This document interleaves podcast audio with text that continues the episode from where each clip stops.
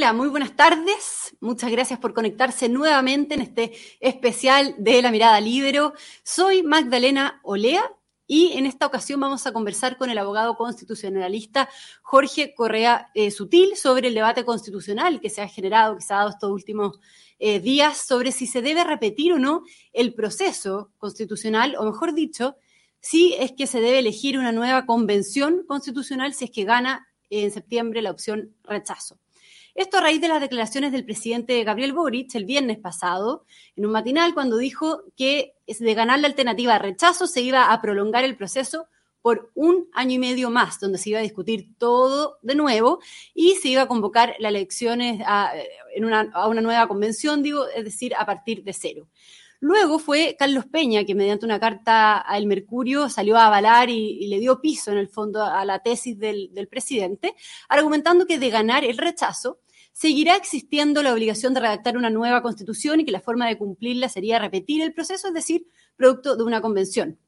Esto ha generado eh, polémica, eh, varias reacciones con expertos y constitucionalistas que públicamente han dicho que difieren de la tesis de Peña y del presidente, ya que sostienen que ni el camino ni el método para redactar una nueva constitución están determinados.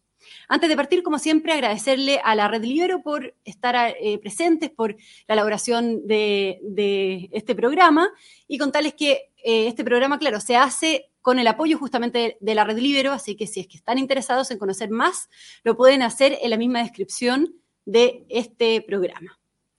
Y bien, entonces saludamos al abogado constitucionalista Jorge Correa Sutil. ¿Cómo estás, Jorge? Muchas gracias por eh, conectarse esta tarde. Hola, Magdalena, ¿cómo estás? Muy bien. Bueno, para comenzar, eh, ¿qué, le parecieron las declaraciones del presidente y luego la columna del rector Peña, argumentando que el, que el mecanismo tiene que ser una convención constitucional y que hay que elegir eh, nuevos constitucionales? Yo sé que usted escribió una columna al Mercurio ayer diciendo que, Peña se equivoca y que con sus palabras el presidente ofende al Congreso, pero si nos puede explicar en detalle eh, su punto de vista, Jorge.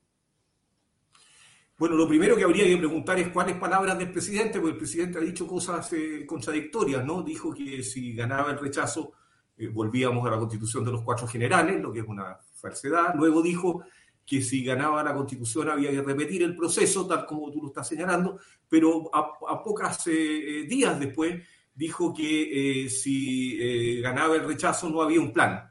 si, si todo estuviera escrito y determinado cómo hay que seguir adelante, bueno, no se requeriría ningún plan. Entonces, a mí me parecen contradictorias esas declaraciones.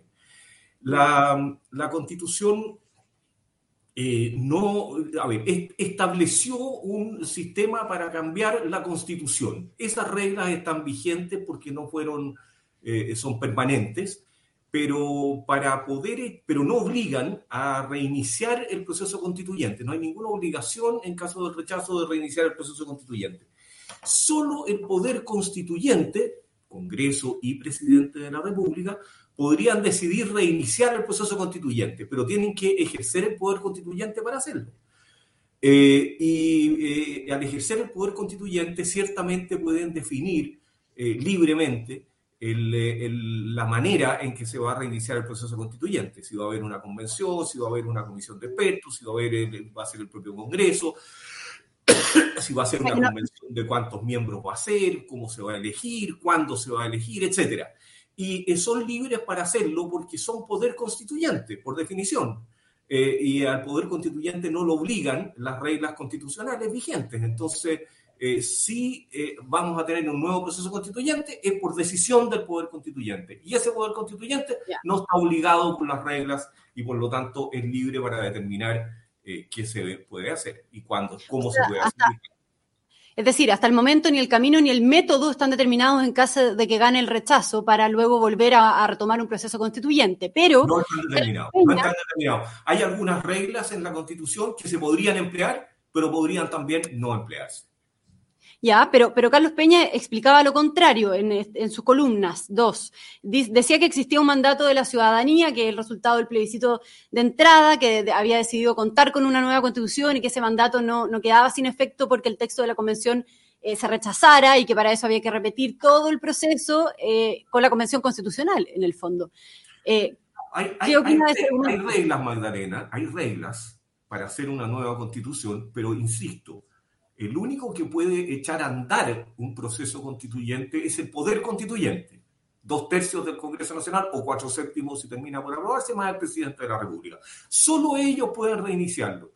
Y al reiniciarlo, son enteramente libres de eh, eh, ocupar el método que está establecido u otro método, porque esas reglas no obligan al poder constituyente. El poder constituyente, la única manera de que las reglas pudieran obligar al poder constituyente sería que fueran pétreas, o sea, inmodificables, y ciertamente esas reglas no lo son. Ya, o sea, para dejarlo bien claro, en caso de ganar la opción rechazo, no habría que repetir el mismo proceso desde cero, o sea, no se repite Podríamos quedarnos con la constitución de los cuatro generales, dijo el presidente, o sea, quedarnos con la constitución vigente, podríamos eh, reiniciar, podríamos eh, eh, acordar, hacer modificaciones a la constitución vigente o podríamos reiniciar un proceso constituyente. Ahora, ¿quiénes serían los constituyentes en ese caso? ¿Cómo los elegiríamos? Etcétera. Es una decisión que tiene que tomar el Congreso Nacional y el presidente de la República. Ya, perfecto. Entonces, esos serían los caminos que se debieran eh, seguir en el fondo, que son las opciones de, en caso de que gane el rechazo, dice usted. Acá José Antonio Garcés Silva, de la Red Libero, pregunta si una consulta ciudadana de salida a la Constitución en el caso de un panel de expertos debería estar validada democráticamente.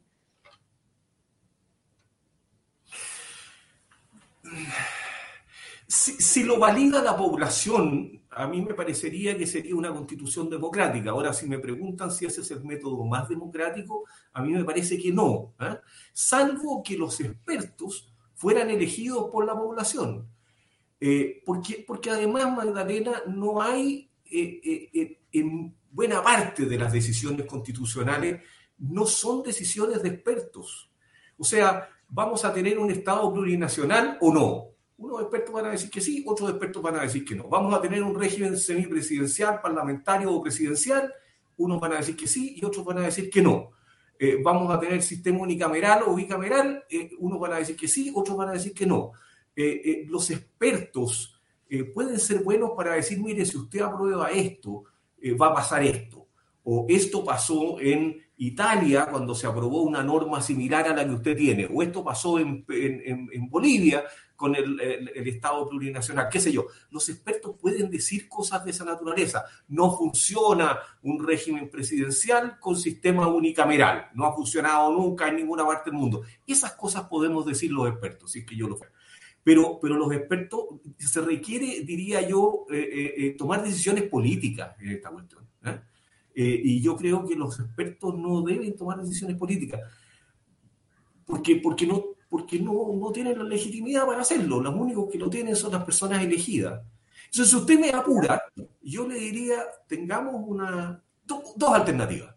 Tengamos una, un Congreso Nacional fijando 10, 15 puntos, que yo creo que están bastante claros, respecto de las bases de una constitución.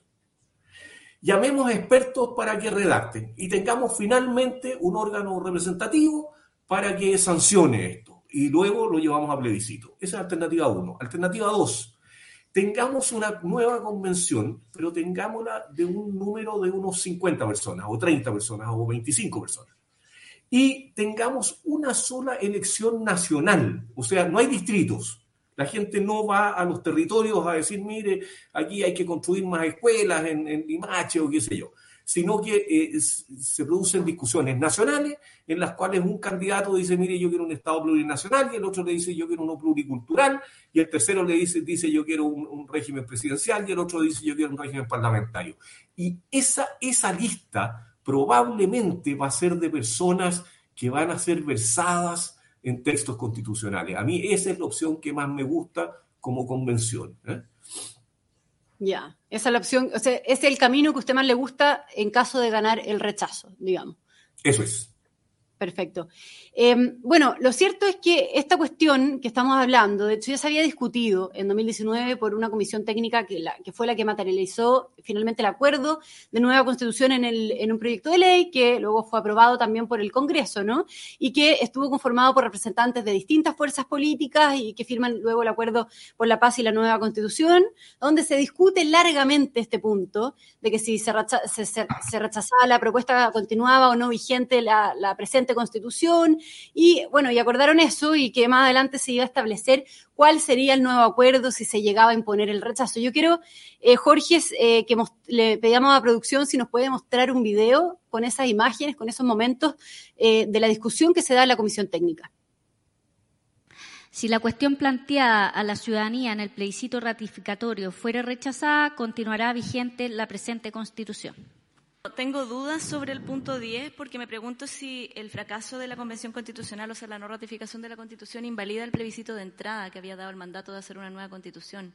Entonces, si no habría que buscar otra salida que fuera, ya sea un, una, no sé, una nueva, un nuevo intento de hacer la Constitución, una nueva llamada plebiscito. Y si fracasa todo el proceso, eh, tiene que haber un nuevo acuerdo político. Esa es mi que va a quedar en la Constitución el eh, un, parte de normas que pueden ser aplicables, pero de todas maneras para un proceso constituyente, como nos enseña la experiencia comparada, es un acuerdo político que tiene que existir en su momento para gatillarlo. Va a estar las normas ahí, hay muchas que no se van a poder aplicar porque tienen fecha cierta, por lo tanto necesitamos un nuevo acuerdo. Pero no sé si corresponde decir que si fracasa el plebiscito de salida rige la Constitución del 80, esa es mi duda que si no quedamos en el vacío.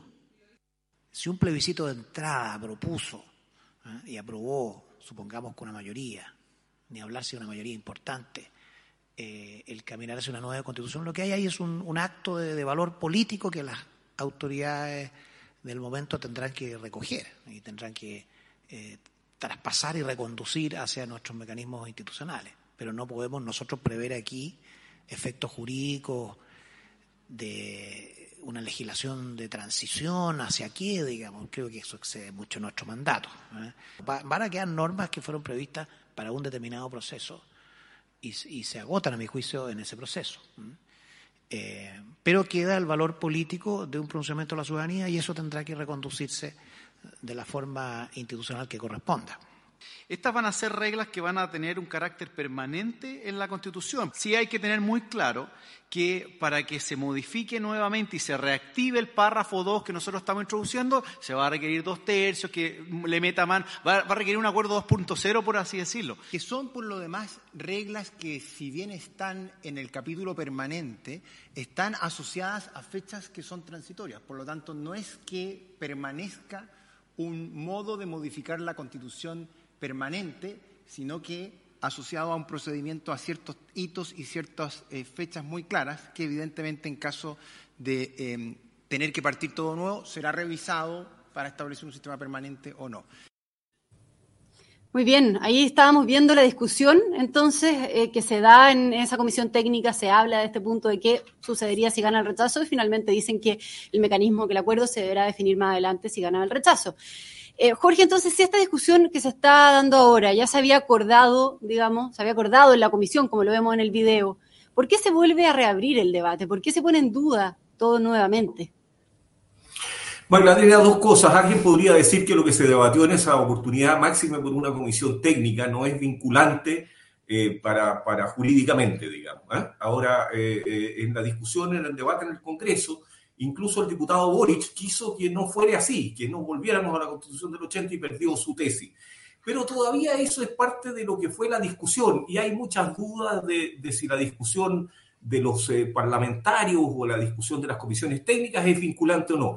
A mí me parece que lo definitivo es que, bueno, son reglas constitucionales y las reglas constitucionales eh, eh, son disponibles por el Poder Constituyente y por lo tanto, como esto no puede partir sin decisión del Poder Constituyente, es obvio de que van a tener que revisarse esas reglas. A lo mejor el Poder Constituyente va a decidir que sean las mismas reglas, eh, no lo sé, pero pueden ser otras como la que yo estaba proponiendo. Ahora, ¿por qué, ¿por qué se reproduce esta discusión? Yo tengo la sensación, pero claro, no quiero atribuirle intenciones a nadie, yo tengo la sensación de que lo que se trata de instalar es la idea de que eh, vamos a volver al eterno retorno, dice eh, Carlos Peña, vamos a volver al mismo, eh, a la misma convención que tuvimos.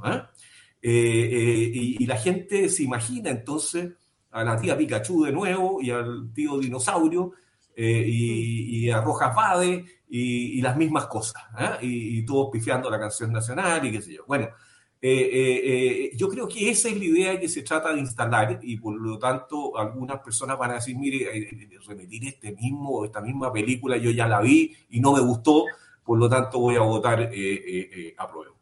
Yo creo que esa es una, una, falsa imagen de la realidad, digamos, ¿no?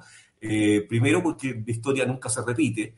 Segundo porque ninguno de los personajes que estuvo en la, en la convención eh, podría repetirse el plato, o sea, ni la tía Pikachu, ni, el tío dinosaurio, ni, nadie, ninguno podría ser eh, candidato de nuevo porque están inhabilitados de serlo por un año. Así que, desde luego, aunque siguiéramos el mismo, exactamente el mismo camino, eh, los actores serían otros. ¿ah? Y yo creo que además políticamente los actores van a ser otros. se eligieron muchos de los héroes de la protesta, eh, y yo creo que el ambiente nacional eh, eh, que en ese momento ensalzaba el uso de la violencia está profundamente cambiado y por lo tanto es muy probable que tengamos, cualquiera sea la forma y el modo que lo fijemos, si se establece una convención, que tengamos una convención muy distinta. Ya, pero, pero tal como dice en el video, Jorge, ¿usted cree que se requiere un nuevo acuerdo político? Sin duda, sin duda. Si no, nos quedamos con la constitución vigente. Si no hay acuerdo político, nos quedamos con la constitución vigente. Ahora, ¿de cuánto tiene que ser ese acuerdo político?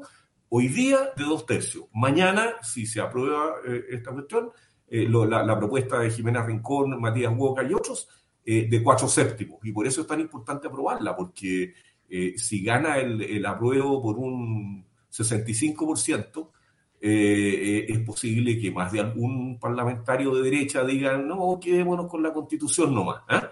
Entonces, eh, a mí me parece que todos los que somos partidarios de que existe una nueva constitución, eh, debiéramos luchar con fuerza y argumentar con fuerza por qué debemos bajar el quórum a cuatro séptimos, de tal manera de que no nos quedemos con la constitución vigente, aunque tengamos un periodo nuevo de algún costo para eh, eh, aprobar una nueva constitución, porque el costo lo vamos a tener, Magdalena, de todas maneras.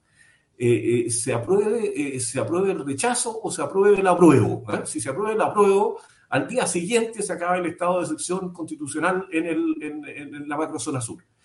no me cabe duda de que el presidente va a intentar, y es lógico que lo intente, restablecer los estados de, el estado de emergencia en la constitución. El presidente va a querer tener eh, eh, eh, iniciativa exclusiva en materia de gastos. El Senado va a querer volver a ser Senado. y bueno, si nada de eso ocurre, súmele usted las 60 leyes que tienen que dictarse, que vamos a tener que discutir de nuevo el, código de agua, porque quedó desfasado, de que vamos a tener que revisar el, código de minería, en fin, la inestabilidad viene de todas maneras, Magdalena. son malas noticias, usted escoge cuál inestabilidad le parece peor y cuál mejor, pero que nadie le prometa de que con una manito de pintura arreglamos las cosas, porque no es así, no. No es así.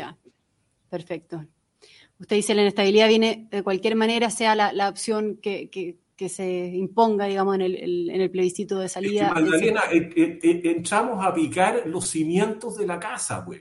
Y cuando se entran a picar los cimientos de la casa, eh, eh, eh, las cosas duran mucho tiempo. Yo decía en una columna reciente que la constitución del 25 se pasó siete años sin aplicarse. La del 33 nos costó una guerra civil para, para, imponerla. La de cuando cambiamos del régimen presidencial al parlamentario fue otra guerra civil en el año 91. Volver al, al, al sistema presidencial, ¿para qué decir el drama que vivimos el 73? Todo cambio constitucional, por lo menos en la historia de Chile, ha sido bastante traumático. Yo creo que hasta aquí este eh, cambio constitucional lo hemos sacado barato, pero si alguien cree que esto es un camino de, rosas, digamos, eh, sin espinas, y yo creo que está eh, haciendo falsas ilusiones. Jorge Correa Sutil, Eh, para ir terminando la conversación, hoy día Carlos Peña eh, responde directamente a las críticas que le han hecho algunos constitucionalistas, como usted justamente dice que la resistencia a admitir la vigencia de las reglas deriva del hecho de que se juzga mejor desde el punto de vista político y no técnico o no constitucional. Dice acá, lo voy a citar, que quizás sea un síntoma que los abogados y algunos profesores de derecho, en vez de interpretar las reglas, se esmeren en interpretar los hechos para que las reglas no existan lo, cito textual, digamos. ¿Qué opina de esas afirmaciones del rector Peña? No, me gusta ese tono de, la polémica. Eh, yo no, no, no, me parece que, uno descalifique a alguien que está teniendo una opinión distinta. Eh, yo no voy a descalificar a, Carlos Peña, yo no me he olvidado de las reglas, eh, solo afirmo y enfáticamente y sin temor a equivocarme eh, que esas reglas no obligan al poder constituyente. Que, no Claro, o sea, con ese mismo video que mostrábamos antes, eh, queda claro en el fondo que, la reforma era para un caso concreto y que no era permanente, ¿no? No, son normas permanentes, pero no obligan al poder constituyente. El poder constituyente no está obligado por el texto de la Constitución. Muy bien. Bien, entonces Jorge Correa Sutil, muchísimas gracias por esta conversación, por haberse conectado unos, momentos de esta tarde y muchos saludos a usted y a todos quienes nos, sintonizaron, a quienes nos enviaron preguntas y comentarios eh, y en especial, por supuesto, a la, a la red Libero. Muchas gracias, Jorge. A ti, Magdalena, muchas gracias. Adiós. Adiós y nos encontramos en un próximo especial Mirada Libero. Hasta pronto.